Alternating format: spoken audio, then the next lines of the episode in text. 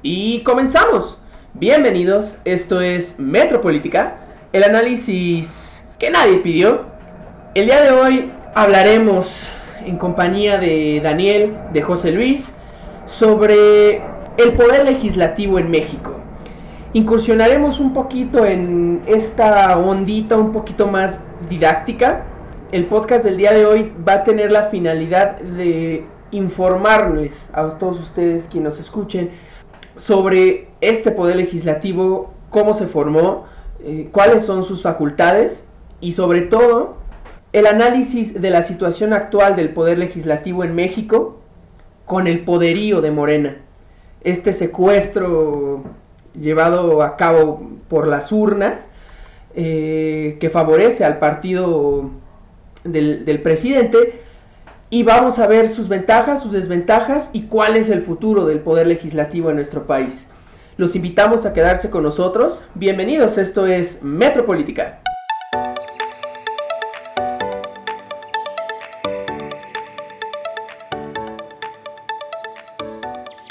Y bueno, eh, doy antes que nada la bienvenida a mis locutores de cabecera. Daniel, ¿cómo estás? Buenos días. Hola, muy bien. ¿Y tú? ¿Qué tal, Alan? ¿Qué dices? Eh, perfectamente, José bueno. Luis, ¿cómo estás? Estoy, que es lo importante. Estamos Bueno, y hay salud, que es lo que importa. Eh, el día de hoy estamos estrenando una nueva locación muy bonita al, al sur de la Ciudad de México. Eh, perdón si se llegan a colar por ahí los ruidos de los aviones. Esto no pasaría si estuviera el aeropuerto de Texcoco, nada más para- bueno, como ya lo mencionamos en la introducción, el día de hoy hablaremos sobre el poder legislativo. Eh, pero antes que nada, me gustaría empezar con una breve semblanza de lo que significa esta, esta división de poderes, ¿no? Eh, el hecho de que el Estado eh, se divida o divida sus formas de gobierno en los poderes legislativo, ejecutivo, ejecutivo y, y judicial, llevados a cabo por, por órganos distintos, autónomos e independientes entre sí. Daniel, una breve semblanza de esto que llamamos y que tanto nos gusta, la separación de poderes. Bueno, este. Es remontarse a, como siempre, a la Edad Media, al nacimiento del Estado, un poquito a la historia anglosajona, bueno, de, del Parlamento inglés.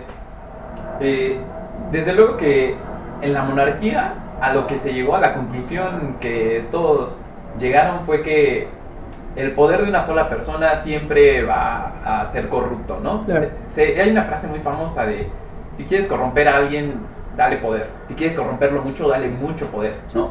Entonces, de algún modo, la, la idea es, si el mucho poder recayendo sobre una sola espalda causa corrupción, pues vamos a hacer que recaiga en muchas espaldas, ¿no? Sí. Para de alguna suerte Distribuir todo ese poder. Exactamente, que no exista una concentración de poder. Y aquí nace la teoría de, de Montesquieu, ya sabemos, la, de, la teoría de división de poderes, que se supone la funcionalidad que tiene es que logra que un poder frene a otro poder, ¿no? Exactamente. Sistema, el conocido sistema de pesos y contrapesos. Exactamente, la idea es tener un poder este, ejecutor, que sería el poder ejecutivo, eh, un poder legislativo, que sería el que cree la- las normas, que dicta, más bien sí, que determine cuál es- será la, la normatividad aplicable, Ujú. Y el judicial que se encargaría como hacer la revisión, ¿no? El, recuento de qué funciona, qué no funciona, cómo debería de funcionar eh, el judicial, ¿no? Entonces, de, esta primigenia idea de división de poderes en tres, es que ha ido evolucionando, este, y México adopta la división de poderes, pues, recién nacida su historia, ¿no? Re- recién, este, eh, excluido el, el primer imperio, la idea de república ya nace con la idea de división de poderes. Y, y pues nada, o sea, ahí, ahí está, la, la idea es muy concreta, la idea es repartir responsabilidades para no, no hacernos bolas. De- desde luego que también responde a esta teoría de los factores reales de poder, ¿no? No siempre los factores se acomodan en un solo criterio, que sería el del rey, el del monarca, entonces se necesita hacer una suerte de votación, una suerte de democracia para que todos estén contentos, ¿no? O por lo menos los factores reales de poder, es decir, los, los poderosos, ¿no? Los, Exacto. los Sí, que y- detentan las fuerzas políticas. Y algo muy importante que se tiene que decir es la división de poder es uno de los elementos más importantes y primordiales de, de la democracia. José Luis, ¿cómo ves esta división de poderes? ¿Qué, qué te hace decir? Pues primero que nada me parece importante señalar también un detalle que creo que eh, para complementar un poco la idea de Dani es que finalmente este tipo de, de- de- regímenes políticos se dan en, países principalmente de América Latina. Esto me parece que viene a, partir de- de una característica muy importante que es distinta en América que en Europa. En Europa los países son pequeños. Eh, los países son pequeños por lo que se puede tener un Estado unitario. Esto quiere decir con un monarca, con un rey que todavía actualmente todavía funciona en ese tipo de países con, ese, con, ese, eh, con esa estructura política. Entonces, la primera distinción que hago es esa, ¿no? Eh, en la actualidad las características siguen siendo las mismas. Los países de Europa pequeños, eh, no sé, me, se me ocurre España, Italia, en donde son estados unitarios, que eso quiere decir que, que- son, corresponde a, un solo, a, una sola persona, digamos, el régimen político de- del país, y bueno, recae en unos subórganos, por llamarlo de alguna forma, los distintos poderes que se ejercen. Ahora en América viene a ser todo lo contrario, los países son muy grandes, son pocos los países chicos. Tenemos a Brasil, tenemos a México, tenemos a Chile, tenemos Uruguay, todos países que realmente son grandes. Por lo que se ejerce otro tipo de Estado, una cosa que nace y que se le llama y se le denomina federalismo. Esto creo que es importante señalarlo, porque la división de, poder, de poderes es inherente al federalismo. Entonces, creo que lo importante y necesario que se tiene que decir en este momento es que el federalismo trae consigo la división de los poderes ejecutivo, legislativo y judicial, como ya lo había, lo había mencionado Daniel.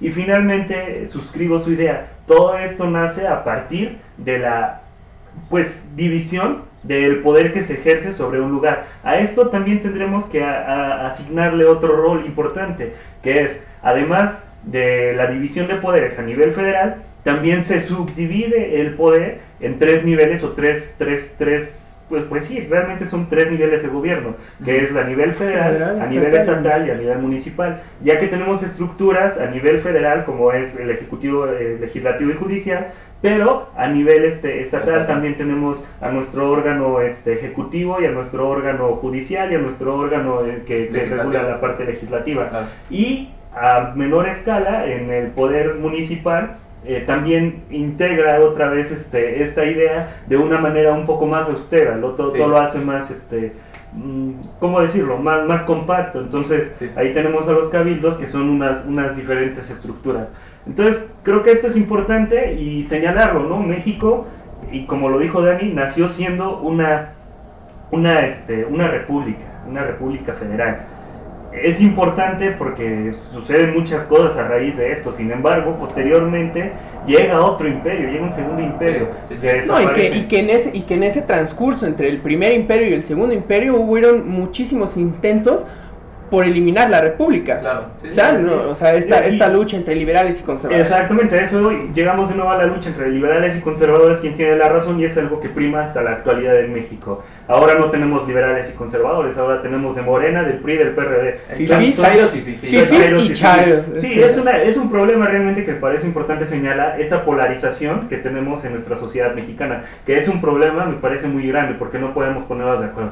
En fin, creo que eso lo podremos tocar más adelante, pero es importante señalarlo, eh, solo para mencionar que el Segundo Imperio, pues, estuvo, eh, estuvo gobernado por Maximiliano de Habsburgo y, y Carlota, ¿no? Eso creo que es Saludos. un dato que, que es muy interesante porque cuando llega ese imperio, pues resulta que Maximiliano no era tan conservador. Resulta que No. tenía ideas muy sociales, tenía Muy ideas... progresistas. claro. Exactamente. Entonces, es un, poco, un poquito interesante ver como todas esas transformaciones en la vida política de, de nuestro país. Y pues bueno, aquí guste o no guste, pues sale un personaje histórico que, necesariamente está en la figura de todos en este momento, que es pues Benito Juárez, ¿no? Eh, sale como un revolucionario liberal que, que- que ayuda a la transformación del imperio en una república federal. La, segunda transformación. La segunda transformación, exactamente, de las que habla Sí, eh, sí. nuestro actual presidente. no, ya está. Pero lo importante creo que radica en esto, ¿no? México ha pasado por un sinfín, o no por un sinfín, por determinados episodios. Sí, por muchos los que- experimentos, eh, exactamente, muchos por experimentos políticos. Y finalmente concluye esta idea con lo siguiente.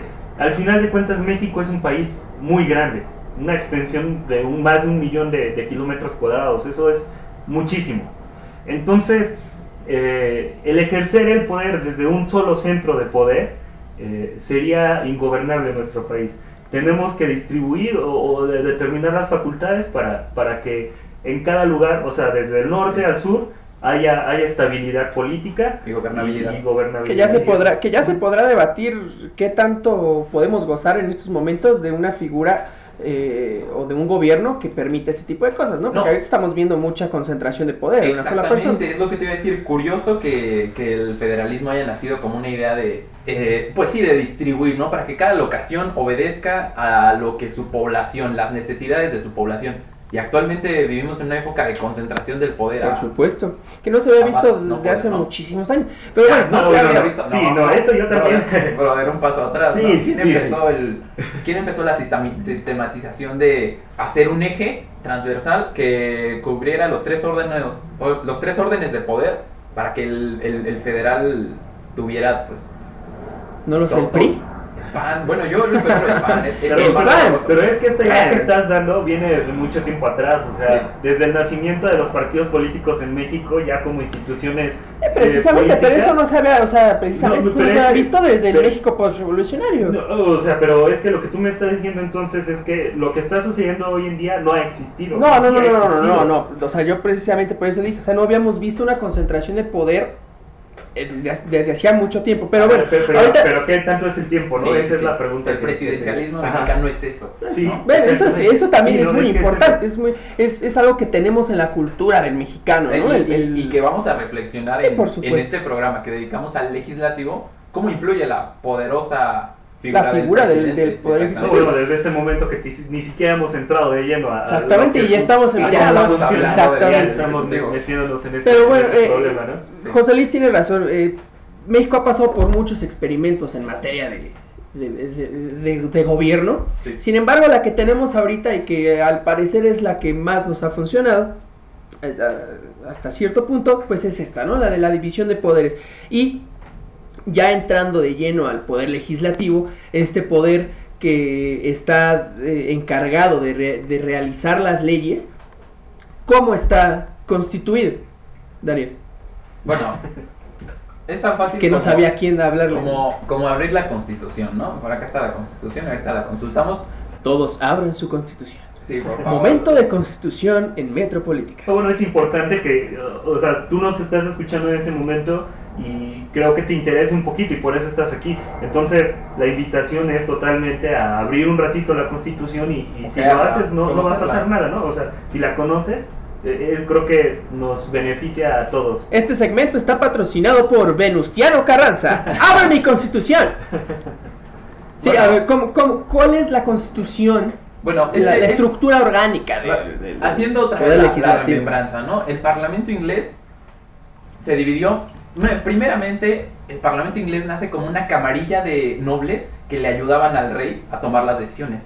O sea, Esta se ¿pondrías, pondrías al, al- al Parlamento inglés antes que a cualquier ejercicio Es que es el modelo. francés? Eh, sí, el, el modelo de parlamento nace en Inglaterra. Ahí nace la Ok. idea de un grupo de. De Bueno, un grupo nos que podemos remontar al Senado de los romanos. No, sí, por supuesto, no pero, existía el Estado. ¿sí me ya, ya hablando de Estado moderno, del Exacto, Estado hablando del moderno. Estado moderno, pues mm, hablamos de, El de- Parlamento inglés. del Parlamento inglés. Una cámara de nobles, que sería la Cámara Alta, y después una Cámara de Comunes, que sería la Cámara Baja. Entonces aquí es donde hay, hay esta, esta suerte de, de, de intereses diferentes, de funciones Sí, diferentes supuesto. para cada Cámara. La Cámara Superior se encarga de representar de algún modo al Estado ante Eso, de otros representaciones, de representaciones. y la Cámara Baja, por remembranza histórica, se encargó de, de algún modo, hacer las leyes para dentro del pueblo. Como la Cámara Baja está constituida por las personas del pueblo, ellos se dan su autogobierno a partir de la Cámara Baja, a partir de esa, esa voz, ese voto que tienen en, en la, en la Cámara. Entonces, ese modelo se reprodujo cientos de veces en el modelo norteamericano, en el, en el modelo de toda Latinoamérica, y es lo que tenemos hasta ahorita. Una cámara, entre comillas, que no se llama así, alta, el Senado de la República, y una cámara baja, que sería la Cámara de Diputados. La Cámara este, de Senadores, que se encarga mucho de cosas como de, de algún modo, de llevar con el Ejecutivo la representación de, del Estado, Estado en materia de derecho internacional, de, ¿sí me explico? O declarar la guerra, por ejemplo. O sea, como, tiene- como, tiene- como ejemplo podemos decir que el Senado tiene la facultad de aprobar o no los tratados internacionales de los de que forma parte el Estado mexicano. exteriores, ¿no? Sí, No, claro. pero creo que la, la distinción que estás queriendo hacer es en este momento que, o sea, una, sea, cada cámara se encarga de distintos asuntos. Ese, es- ese es el... Primer- primero, primero vayamos con la, con la, La composición, la composición, o sea, Sí, sí. José Luis, ¿cuánto- Regresando. ¿cuántos senadores tiene? Bueno, La primero cámara. que nada me gustaría también mencionar algo que viene muy ad hoc a lo que me está comentando, o lo que está comentando ahorita este Daniel. Eh, es importante señalar en ese momento que existió desde la restauración de la, de la República en México, eh, lo que se hacía era que, que- que la Cámara de, de Diputados era elegido por todos los, mexicanos, o sea, Ajá. por todos los mexicanos en, en comillas, porque ya sabemos que había muchos conflictos, demás, Sí, no votaban las votaban, mujeres, exactamente, más. entonces todo, todo un problema, ¿no? Sí. Entonces no nos metemos en eso, decimos todos los mexicanos haciendo referencia a quienes votaban en ese momento. Sin embargo, la Cámara de Senadores no eran elegidos por Voto por- popular. por voto popular. La Cámara de Senadores era elegido por, por los congresos o, o por los congresos este, estatales. Estatales. O sea, y hay una diferencia que viene un poco ad hoc, como muy ad hoc diría yo, a lo que estaba comentando Daniel. Y creo que para, para empezar ese es, ese es un punto. Ahora, eh, otra cosa que quería comentar es que en esta idea de representación, de división de poderes, es normal o, o es pensable que cada poder esté subdividido a su vez, repartiendo Sí, toda, toda esa, esa- el poder, ¿no? En, en general. Entonces, por ejemplo, el Ejecutivo Federal, pues no está conformado nada más por el presidente de la República, sino que tiene todo un gabinete Sí, con diferentes... secretarías de eh, Estado. Exactamente, que en otros países se le conoce como este, ministerios, o ministros. Entonces se concentra el poder en un, en un, en un ente que no nada más es una persona, no, no cae en una sola persona. Ahora, también en el Poder Judicial pasa lo mismo, ¿no? Eh, eh, tenemos que está la, La Suprema Corte. la Suprema Corte de Justicia de la, de la Nación, pero además están los órganos salas. estatales, No, las salas, los órganos unitarios, los Claro. órganos colegiados, los unitarios. O sea, es una repartición de poder tremendo. Hay Clases de Derecho Constitucional con José Luis Romo. con José Luis, Daniel y Alan. y Estamos y- sacando un poquito nuestra naturaleza de, de- de estudiantes Sí, en de Derecho. derecho. Una disculpa. Bueno, la cosa también es que en el, en el órgano legislativo es un órgano colegiado que se reparte, eh, por ejemplo, la Cámara de Senadores no es solo una persona, sino que está conformada por distintas personas, que ahora pues es el número que me estabas preguntando. Pero, a ver, vamos, vamos a hacer un, un- un pequeño recuento. Ya habíamos dicho que eh, nuestro, nuestra federación está dividida en tres niveles, ¿no? El, el- el nivel federal, el estatal y el municipal. Vamos a enfocarnos al nivel federal. Claro que sí. Que el- en cuanto al poder eh, legislativo es conocido como el Congreso de la Unión. Solo- que solo- ya está dividido en, en, en Cámara de Diputados y Cámara de Senadores. Vamos a ir a una pequeña pausa y regresamos ahora sí con la composición de, de cada una de estas cámaras. Regresamos.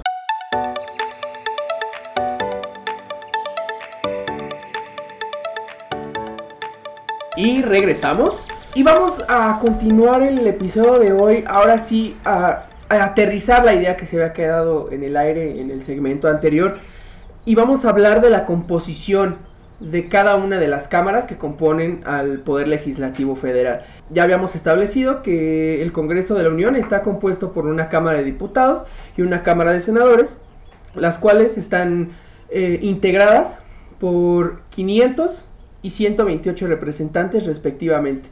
Daniel, ¿qué nos puedes decir sobre esta, esta integración de cada una de las cámaras? Porque obviamente, pues, cada una de las cámaras tiene, tiene su onda en cuanto a la elección de sus, de sus representantes Sí.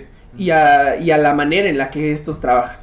Bueno, ¿qué te parece si yo abordo este, sobre la Cámara de Senadores, por ejemplo? Ah, adelante, que este es tu programa. Este es tu programa. Este es tu programa. Muchas gracias. No, gracias a ti. Este, ya delegando la facultad de dirección, ¿no? Bueno, Aquí también tenemos una especie de sí, división sí, de poder. No, este es un triunvirato. Ah, oh, me gusta, pedo, me güey. gusta. Bueno, este, a ver, la de senadores, ¿no? Eh, primero, ¿cómo se eligen los, los senadores? La, en realidad la constitución es un poco confusa en este, en este punto. Hay discusiones, de hecho, entre constitucionalistas. Me, me recuerda a nuestro querido profesor Elisur Arteaga.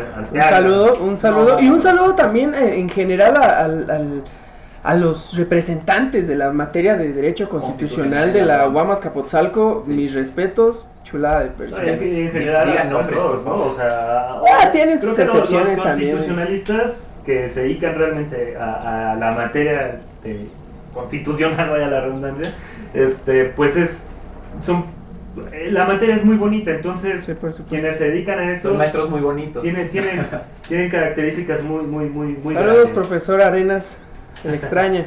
Profesor del Palacio, ya por favor. Profesor del Palacio, por favor, Por venga favor, usted. los dos y háganle reverencia a, a, a Ruiz Suárez, Aquí se la. a Ricardo, a don Ricardo, chulada de buena Gracias por ser presidente. Saludos, profesor. Y un saludo también para el doctor Peñalosa que. Nunca está de más saludar al No, pero rector. Denos dinero. este, ya dinero. cámbiale, ya cámbiale, ya Demen cámbiale. dinero. Sí, sí, Todos los que no son de la comunidad Guam están en Sí, está qué chingados. Sí, sí, sí. Yo solamente no. conozco las islas de Cebu. Adelante, Daniel, perdón. Bueno, a ver, venga. El 128 senadores, ¿no? Quedamos. Exacto. Son, eh, para hacer matemáticas rápido, 32 estados. Bueno, 32 en- entidades federativas, ¿no? Porque, por ejemplo, la Ciudad de México no es un estado.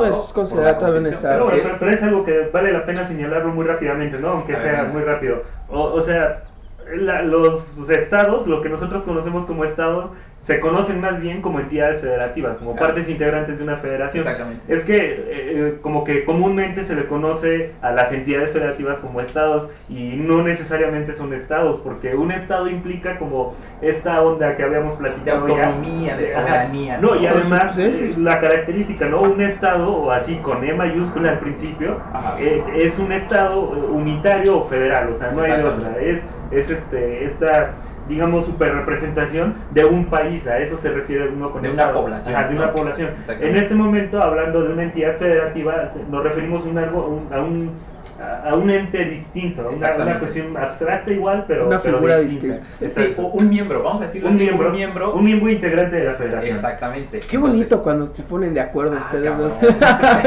bueno, entonces tenemos 32, 32 miembros, entidades vamos a decir, entidades federativas, contando, claro, a la CDMX. Tenemos 32, ¿no? Entonces, se eligen dos senadores por cada, por cada estado, ahí van 64. Después, otros 32 se les dan, o sea, un, un tercer representante por cada estado, se le da la primera minoría. Es decir, el partido este, político que ha quedado en segundo lugar en las votaciones, suponiendo Morena se llevó el 80% de los votos. Entonces solo queda un 20% restante. El 10 se lo llevó el PAN y el 5, el otro 10 se dividió entre un montón de partiditos chiquitos. Entonces la segunda minoría es el PAN. Entonces el PAN tiene derecho a un senador. Exactamente. Y el resto, el resto de los senadores, se dan por un principio de representación proporcional.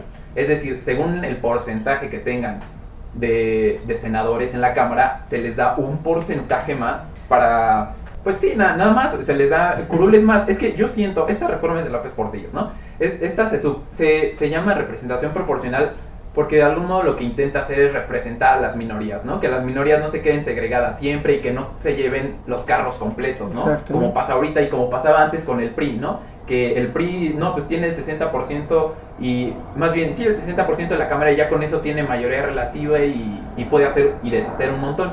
De, de un- de algún modo, lo que se logra con la idea de representación proporcional, o por lo menos en el papel, es que se, que se tenga que llegar a convenios, ¿no? Que los partidos políticos tengan que negociar y, y tengan que dar, tengan que dar de sí para que las, las reformas, las este, iniciativas de ley pasen, ¿no? Para Ajá, que sean exacto. votadas por la suficiente cantidad de senadores para que se aprueben.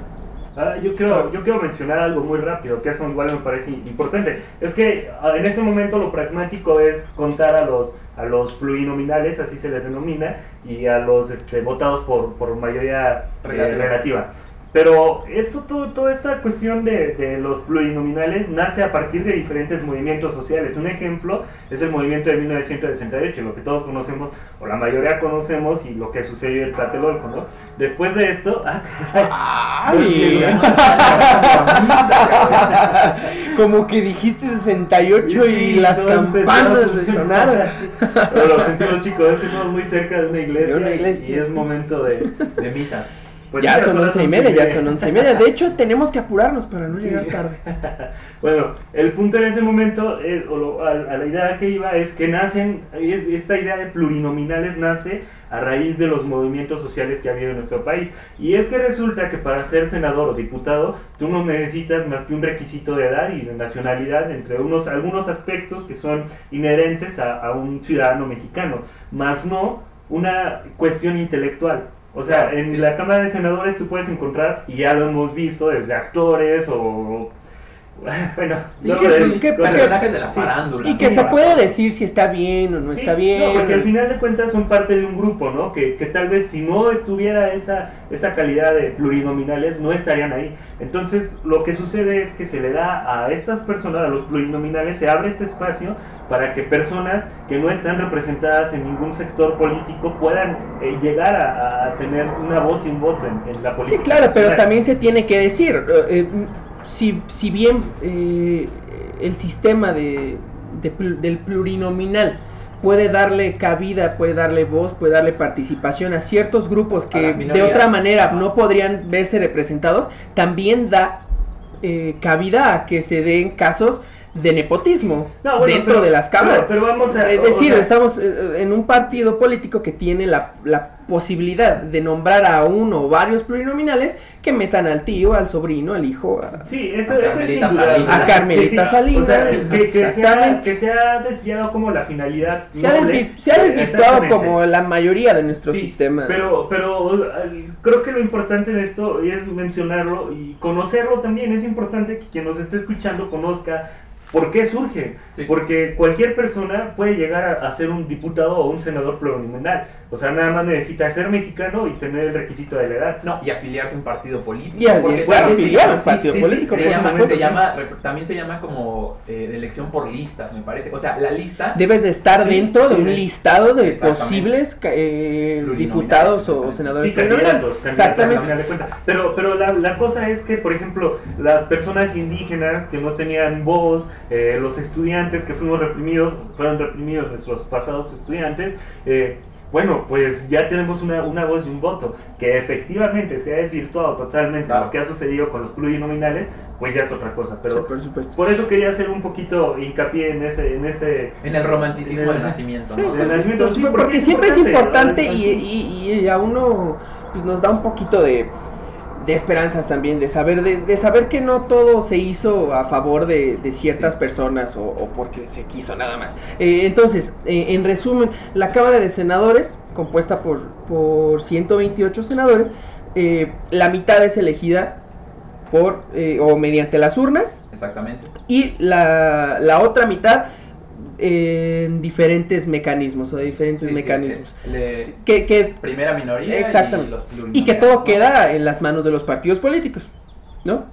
Eh, relativamente, ¿No? tampoco. Ahora, Tampoco así, ¿verdad? Pero- Por- Es importante igual señalarlo, ¿no? En ese momento también tenemos, sobre todo en la Cámara de, de Diputados, también en la de Senadores, tenemos por lo menos a un, a un diputado y un senador que son sin partido, son, son independiente, Sí, sí, sí, por supuesto. Entonces también vale señalarlo, ¿no? Ahora, José Luis, eh, pasando ahora con el con la otra parte del Congreso de la Unión, la Cámara de, de Diputados, 500 diputados. 500 diputados, son, son 300 diputados eh, electos según el principio de, de- de- de Mayoría votación relativa. mayoritaria relativa, así está en la Constitución tal cual, artículo 51, se los leerlo, y son 200 que son electos según el principio de representación proporcional, y efectivamente es mediante un sistema de listas regionales votadas en, voy a decir la palabra, pero nunca me ha salido decirla, Vamos. circunscripciones. Ahí está, ahí quedó. Las circunscripciones, un aplauso para José Luis, que ahora sí ya le salió. Ahora ya no dijo circuncisión. Circuncisiones.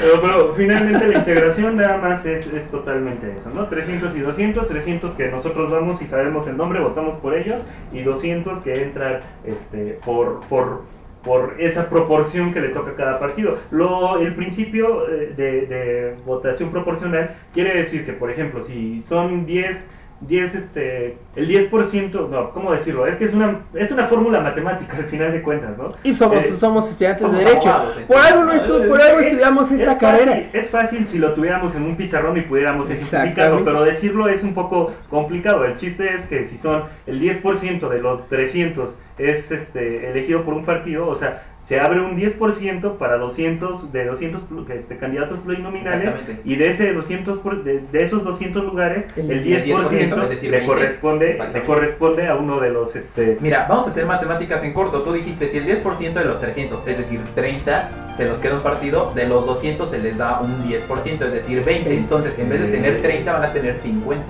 efectivamente Matemáticas en Metropolítica. No todo es este No, ciencia es- social. No, y aparte es importante saberlo, porque a mí me pasaba de chiquito que yo decía, bueno, ¿y los plurinominales qué? ¿O por qué dicen que ya tienen un lugar de asegurado? chiquito, ¿Y por qué? ¿verdad? ¿A qué, ¿A qué edad empezaste Sí, a güey, estudiar esto? No mames. estás. O lo más joven. Yo de, yo, de, yo de chiquito no salía de, De Dragon de Ball, Bob güey. Esponja, güey. Y eso Ahí sabes había tan bien. política. güey. Y tú, oye, ¿y por qué Don Cangrejo está en ese lugar? ¿Quién lo puso?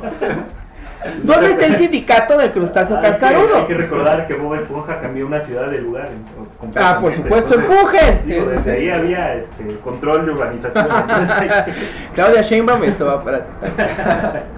Ah, bueno, pero entonces al final de cuentas, en- y en resumidas cuentas ya son 200 este, y 300. Lo que conforman 300, como es evidente. 500. 500. 500. Ah, En algún momento tenía que fallar las matemáticas, era obvio, una disculpa. boom, boom. Sí, ya, ya no podemos con este, con este dolor de cabeza.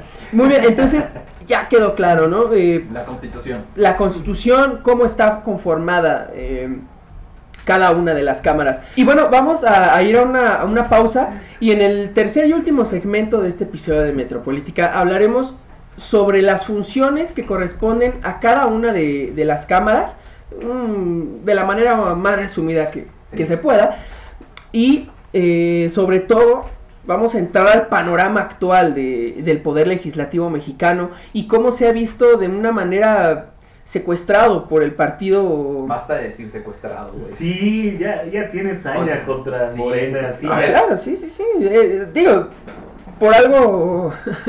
eh, est- esto que estamos viendo en la actualidad es algo que no se quisiera nunca. Eh, ningún Estado quiere que exista tal representación de, de ningún partido. Se dio por, por, pues por designio de las elecciones. Y se tiene que decir, pero es, es algo que no se desea. Pero bueno, vamos a ver este panorama. eh, ¿Cuál es el futuro de, del poder legislativo, al menos en, esta, en estos En dos años que nos queda, mientras es liderada por, por el partido Morena? Regresamos.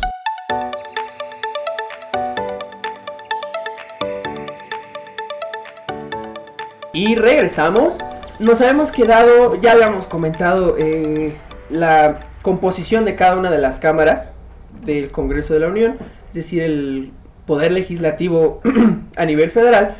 Y ahora quisiéramos entrar un poquito en cuestiones de funciones, de... ¿Cuál, cuál es la palabra? Más técnicas. Sí, pero mm, de facultades, en cuanto a las facultades. Sin embargo, eh, antes, José Luis, nos querías comentar algo sobre el quórum, que también es una característica importante y algo que hay que tomar en Sí, cuenta. eh, su- Sucede que estamos eh, ante una figura que, que viene muy ad hoc o, o está muy acorde a la, a la cuestión de la división en un órgano colegiado. Si es un órgano colegiado, evidentemente entre menos personas haya, eh, las cosas van a salir con mayores intereses, ¿no? Más O sea, imparcial, sí, más, parciales, imparcial, perdón, más, más parciales, más parciales.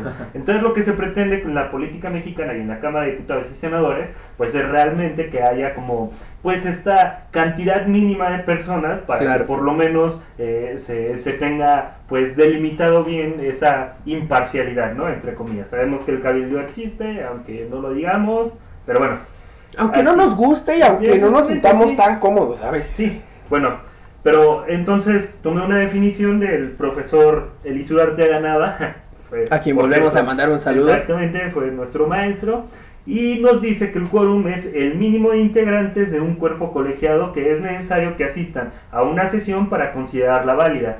Es un requisito a fin de que la función legislativa se deposite una, eh, no se deposite en una persona o en un reducido número de ellas. Sí, exacto. Es decir, en un, en, si estamos hablando, por ejemplo, de la Cámara de Diputados, no puede haber una sesión que se considere válida Va si o van, sea, eh, si van 10 personas. Sí, más, exactamente, ¿no? porque saldrían decisiones que no, no son realmente correctas. Representativas. Entonces, Sí, de por sí.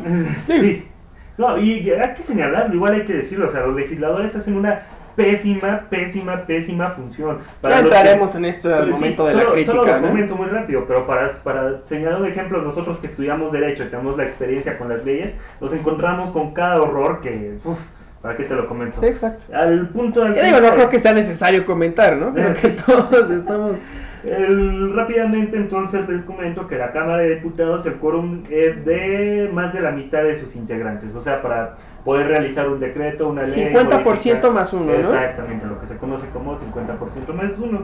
Y el quórum de la Cámara de Senadores es de las dos terceras partes del total, entonces también. Estamos hablando de que si el total de diputados son 500, se necesita para que haya quórum 251 diputados, Ajá. No. ¿no? Sí, sí, en la Cámara de Senadores de De diputados. diputados, sí. que es el 50% más uno. Ah, sí, sí, sí. Y en, dipu- y en senadores sería. Ahí, ve- ahí Ah, volvemos a entrar con las la chingadas matemáticas. Si alguien puede sacar su, su- Ah, su calculadora en su contador, casita, su en su de casita, eso les toca a ustedes. Pero bueno, sí, le está justo. Por favor. Por favor. Y la cosa aquí es que, bueno, es importante el quórum. A mí me parece que es una de las cuestiones que menos se comentan cuando se habla del poder legislativo. Además, este, pues es importante porque solo a partir de eso. Y tenemos problemas muy grandes en cuanto al quórum. Desde el sexenio pasado, con Enrique Peña Nieto, no se ha podido eh, tomar a un fiscal eh, anticorrupción, Sí. precisamente. Y es una, es una herramienta política, es una cuestión política lo que se está haciendo. No se ha designado el fiscal anticorrupción porque resulta que en todas las sesiones no han ido el, el quórum necesario Qué para sesionar. O sea, sí es una, Es- perdón la, de la palabra, es una pendejada que esté sucediendo este tipo de, de detalles, ¿no? Sí, Eso, eso no es correcto. Y se apega totalmente a Ahí una está otra cuestión- vez, ahí está a Jesús, ahí está política. Diosito diciendo que no está bien, que no tengamos un, un, este, fiscal anticorrupción. Muy bien, ahora ya, eh, ya para entrar ahora sí a la cuestión de las, de las facultades de cada una de las cámaras. Daniel, ¿con cuál te gustaría empezar? ¿Facultades diputados? ¿Facultades senadores? Este, sí, si quieres empezamos con la de diputados, que serían, yo creo un poquito más importantes, pero ahí las vamos ¿Consideras, a, hay- ¿consideras a, la, a, la, a la Cámara de Diputados un poco más importante que la... Es que tienen facultades bien importantes, ahí, ahí ahorita te las... Pero hay que señalar en ese momento que no nos vamos a poner todas las facultades. porque- No, por supuesto O sea, que no. solo, solo les, les comentamos antes de empezar para que tomen en cuenta que las facultades que se les van a hablar eh, no son realmente todas las Sí, que están supuesto. contenidas Y- en la Constitución y se les hace la invitación porque están del artículo 74 al 76 me parece Sí. eh, todas las facultades tanto de los senadores como de los diputados. Entonces, Era, era precisamente esto lo que, lo que comentábamos al principio del episodio, eh, cuando mencionamos que eh, quisimos incursionar un poquito en un ambiente más didáctico, en el que a nosotros nos gustaría que, eh, si tienen la oportunidad y el tiempo, pues pudieran tomar su, su constitución, ojearla y pues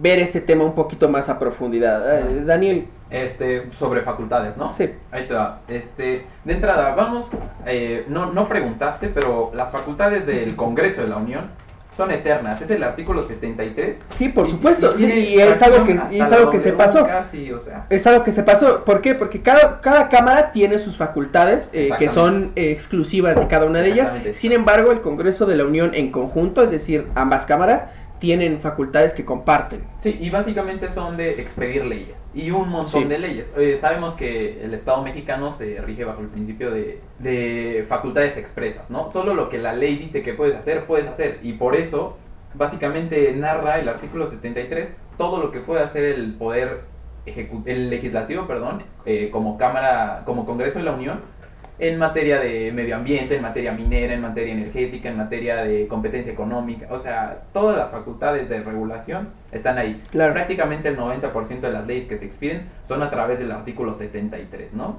Entonces, un montón de facultades súper amplias.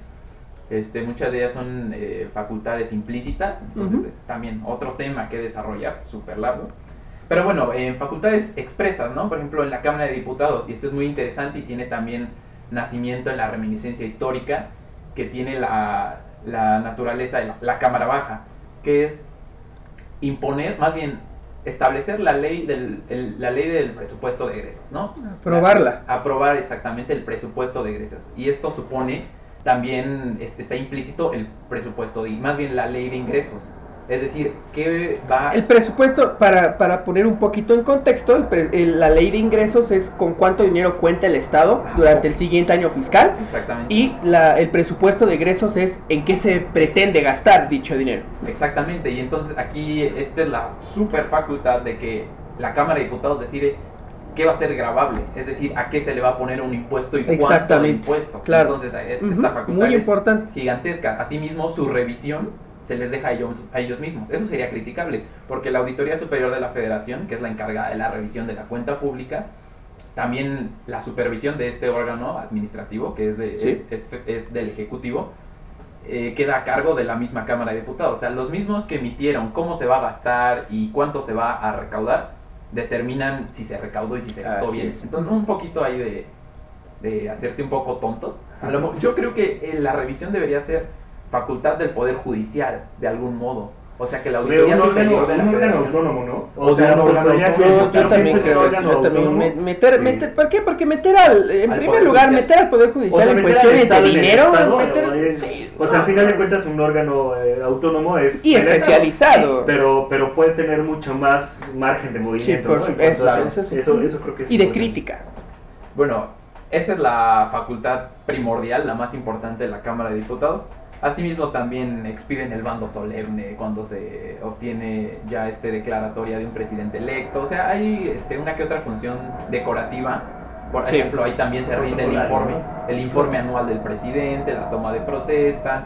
Este, ellos también declaran si lugar o no a la procedencia penal. Si el artículo 110 me parece de la Constitución habla de la procedencia penal contra las personas que tienen fuero, ¿no? La responsabilidad penal de servidores públicos. Exactamente, no, pero no, no solo no de servidores públicos, sino de personas con fuero, es decir, diputados, senadores, por ejemplo, un trabajadorcito de la tesorería, un triste, un triste humano, es un servidor público, como su servidor. pero no tiene fuero, no tiene fuero público, es En, decir, en ese momento igual me, algo que quería decirlo antes es que en el artículo 50 están las facultades y la índole de esas facultades. Entonces se le da al Congreso de la Unión en general, no nada más a la Cámara de Diputados, porque Ujú. ocurren las dos cámaras, funciones legislativas cuando dan y expiden leyes y decretos, ejecutivas cuando ejercen su presupuesto y hacen nombramientos, y jurisdiccional cuando en términos del 110 eh, Exactamente. precisamente se juzga a un servidor público.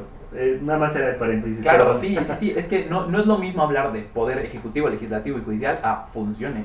Sí, Eh, por ahí, ahí está la teoría de Lovenstein, que es terriblemente grande y súper importante para nosotros los abogados, este, en donde se hace la discriminación, de que no es lo mismo poder ejecutivo a función ejecutiva. Porque funciones la tienen los tres poderes, simplemente que primordialmente desempeñan una. Estamos hablando de esta de este carácter material Exactamente. u, u Y formal. y formal de, de Sí, cada uno de los poderes, ¿no? de eso, Exactamente. entonces, Que, que también se nos pasó y hubiera estado muy bien este establecer como pero es que es, Como es mera didáctica. Es bien Sí, sí, sí, por supuesto.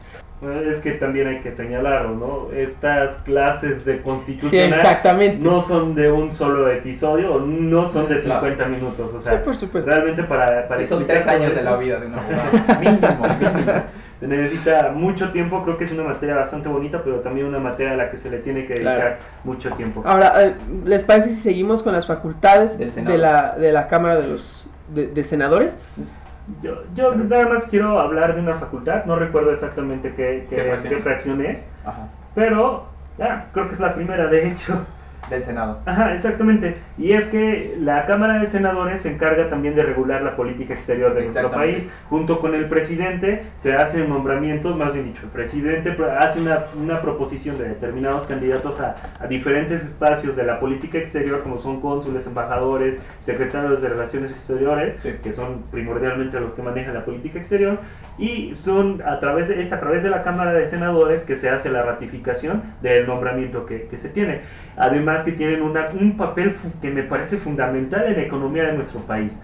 La Cámara de Senadores revisa todos los acuerdos, los este, Ratificación eh, de, de, de tratados de tratados internacionales, de acuerdos, de lo que sea, que Tratados de cooperación económica de- internacional. no, no, no, en general de todo, o sea, de, es de cooperación económica, Senado. pero también puede ser, o sea, en derechos humanos, en lo que sea. Claro. Así tenemos, por ejemplo, en 2011 esta transformación a los derechos humanos fue ratificada por la Cámara de Senadores, Así es. solo por dar un ejemplo.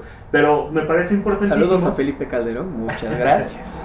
porque fue es a través de esta cámara que, por ejemplo, se echan a andar toda esta maquinaria acerca del Tratado de Libre Comercio. Sí, por y supuesto. si han escuchado el episodio pasado, yo estoy, o sea, totalmente en la, en la idea de que es a través de la, de la economía que se va a modificar o se va a estructurar un cambio social. Y de hecho, si se hace parte al Estado mexicano en un acuerdo internacional en materia económica, pues tiene consecuencias serias en la economía de cada país, ¿no? Eh, este, estas facultades, como ya se mencionaron, se pueden encontrar en los artículos Bueno, el del que les acabo de hablar está en el 76 y son las facultades exclusivas del Senado. del Senado de la Senado República. Eh, lo, lo pueden revisar. Ahorita me- a mí me gustaría que cortáramos aquí un poquito este tema de las facultades, porque me interesa mucho hablar sobre el panorama actual del, del poder legislativo. No les gustó que usara la palabra secuestrado por, por Morena, pero sí que eh, este partido se ha apoderado Ajá. de, de ambas cámaras. de. Vamos a Ah, decir, ah, bueno, vamos a ver, vamos a ver qué tan buen, qué tan en, en el buen o en el mal sentido. Eh, a mí me parece que, como, como ya habíamos mencionado, Morena está en el lugar en donde está por el por O sea, la, por la composición. Y por la Sí, composición. exactamente. o sea, Sí, se puede pero, pero bueno, si se ganaron el número de plurinominales, por Eh, ejemplo, sí, es- es si bien digamos que lo tienen bien ganado, porque pues todos todos quienes están, todos quienes comulgan con el con este nuevo gobierno, pues están muy felices con el Instituto Nacional Electoral. Entonces, eh, se lo tienen sí, bien ganado, se lo tienen bien ganado. Sin embargo, yo creo que esto es una situación que no es deseable en ningún estado, ¿no? ¿Por qué? Porque antes se criticaba este, este dominio de- del Partido Revolucionario Institucional en, en- en todos los ámbitos de la, de la vida política de nuestro país y ahora lo estamos viviendo con otro partido, que se puede decir que tiene tal vez diferencias ideológicas, pero bueno, al fin y al cabo es un dominio de un partido en el sistema político. Daniel, ¿qué nos puedes decir sobre esto? ¿Estás a favor, en contra? ¿Cuál es tu lectura que das a este dominio de Morena en el Poder Legislativo Federal? Mira, este- Bueno, federal y de todo el país, me parece que todo. Sí, el- también en los estados tienen Sí. muy importante representación. Este, no lo veo en el sentido caótico y catastrófico de, de secuestro, de ya se acabó la democracia en México. Sin duda, no, no es lo conveniente, no es lo deseable. O sea, si hablamos de equilibrio de poder, pues debe de haber lo mismo de un lado como del otro, ¿no? Eso sería un equilibrio. No pasa, no sucede en México. en el No, y nunca va a pasar en ningún lugar. o sea, es imposible que la población se divida en un 50-50 o en una no. proporción exactamente igual, ¿no?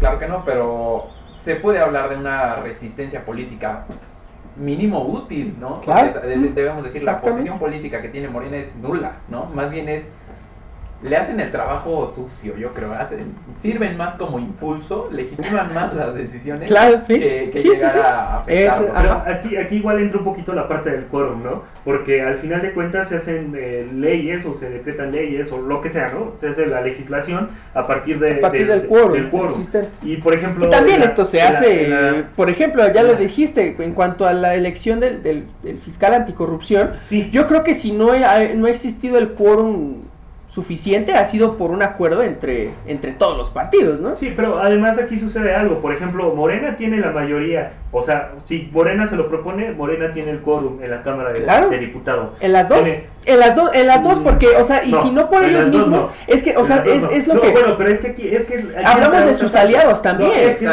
otra cosa. Hablamos de sus aliados también, es decir, o sea, no estamos hablando Sí, sí, simplemente estoy- de Morena acuerdo, como partido es el- político. Pero es que ahí radica el, el problema de la política actual, ¿no? O sea, no hay una oposición realmente que sea oposición, porque al final existe todavía el clientelismo político y es algo que probablemente nunca deje de existir. aparte- pero El PRI está en plan sumiso, sumiso. Sí, o sea, ah, Claro, sí, todo. no, no, del PRI, del PRI ya no- no queda nada y el Sí, PRI en Pero unos no es que no quede nos nada, va. es que lo poco que queda quiere hacerle el frente a Morena, no sé, tal vez como un aliado para que siga teniendo Sí, vida. o sea, exactamente. no, no, no se le O encuentra para seguir teniendo dinero.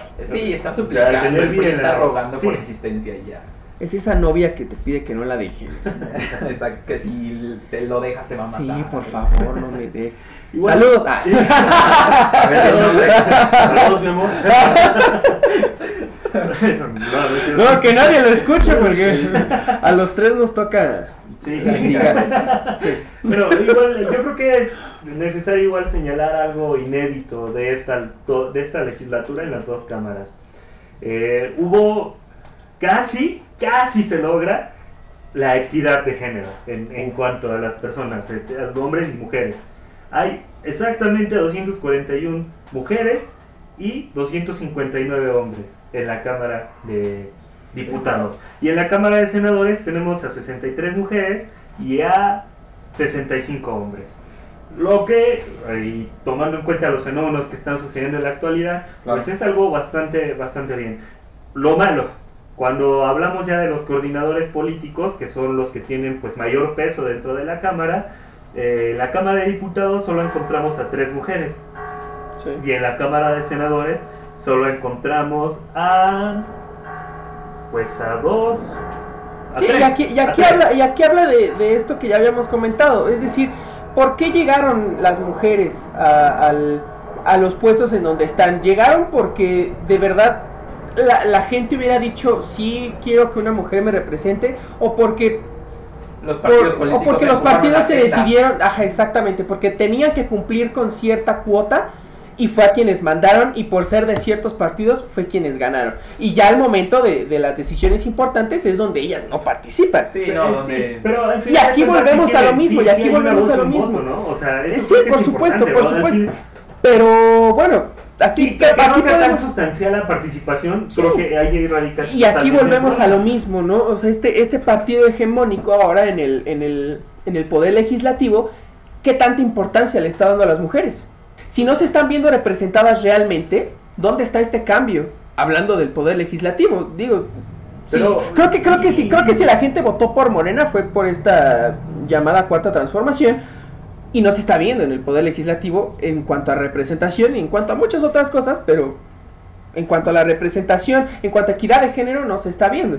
Vamos a, vamos a aterrizar este, este tema, es decir, José, ¿cómo ves, José Luis, el hecho de que Morena tenga el dominio de...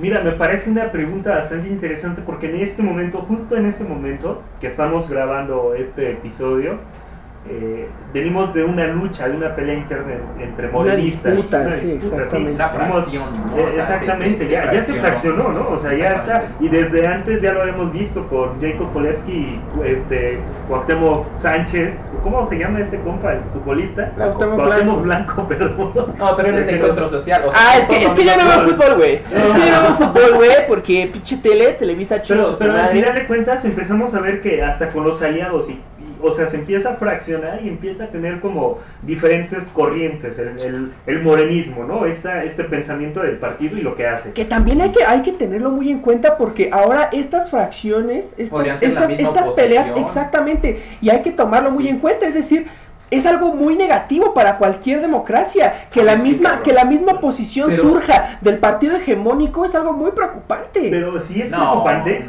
yo, sí, yo digo, o sea, es decir, es- siempre es bueno tener oposición, O sea, siempre es bueno tener oposición, concrétate, concrétate. ¿Quieres alguien que le haga frente a- No, al poder. no, pero espérame, pero espérame, porque, o sea, sigue siendo morena, papi. No, Sigue pero- siendo Morena. el- cuando la, cuando la crítica, pero- la pero crítica estás- que sirve debería de venir de otros partidos. Pero Es- tú no estás pensando en ya. que sea moreno, no, tú estás pensando en alguien que le haga frente al poder, o sea, no, no, no, no, no, no. Si por ejemplo, no si, Mar- si Martí o sea, Batres, si Martí ver, se le no pusiera azul la bandera, ¿ya tienes problema? Tranquilo. no todo tiene que salir del pan, ¿eh? O No, sea, no, para nada. Por cierto, para nada. No, no, no, no.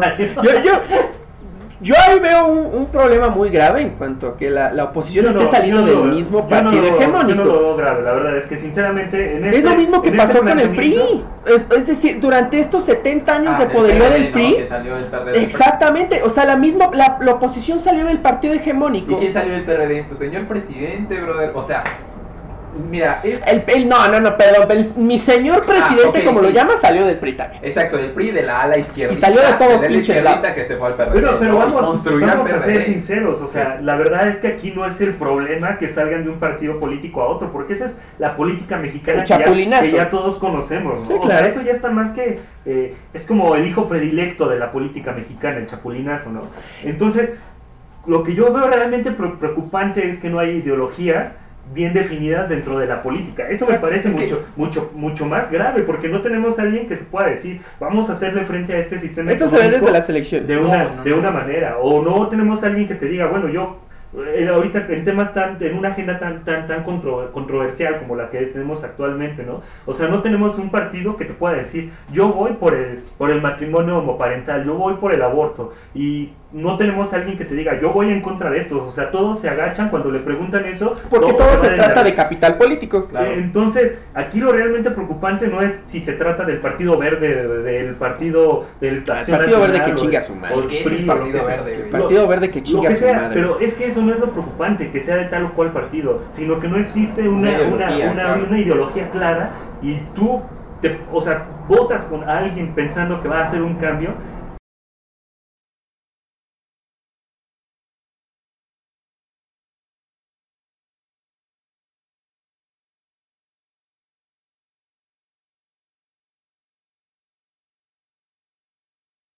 el, el tema del, del poder legislativo ya nos está llevando a otros, a otros lugares. Y creo que sería muy bueno que habláramos sobre este, este asunto de, de la carencia de, en primera, de oposición de verdad y en segunda, la De carencia de una ideología que, susten, que sostenga una oposición de verdad. Yo creo que aquí, hasta aquí podemos dejar el episodio del día de hoy. Y para la siguiente dejamos este tema pendiente y Me lo gusta. podemos abordar para el siguiente. Eh, espero que les haya gustado, espero que, que hayan encontrado. eh, Paz interna.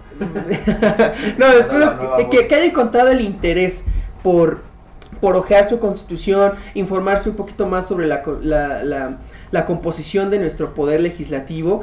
Eh, prometemos no hacer estos ejercicios tan seguido porque, porque pues, Bueno, no, si ellos, si no a usted- todos les gusta. ustedes escuchándolo les gusta, les por interesa, también pueden platicar. Sí, exactamente. Y son bienvenidos al No, programa. ahí ¿no? tienen O sea, las correcciones. Ahí tienen- ahí de, de ser corregidos. Ahí está nuestra página en Facebook para que nos digan sus opiniones y estaremos gustosos de escucharlos. Daniel, muchas gracias por la plática del día de hoy. Como José siempre. Luis, muchas gracias. No, gracias a ti. Segunda Bien, bien. bienvenida a este, Sí, ya, ya estamos por aquí. a este su espacio y espero que les haya gustado. Nos escuchamos a la siguiente ocasión. Muchas gracias. Esto fue Metropolítica. Hasta luego. Bye. Adiós. Bye.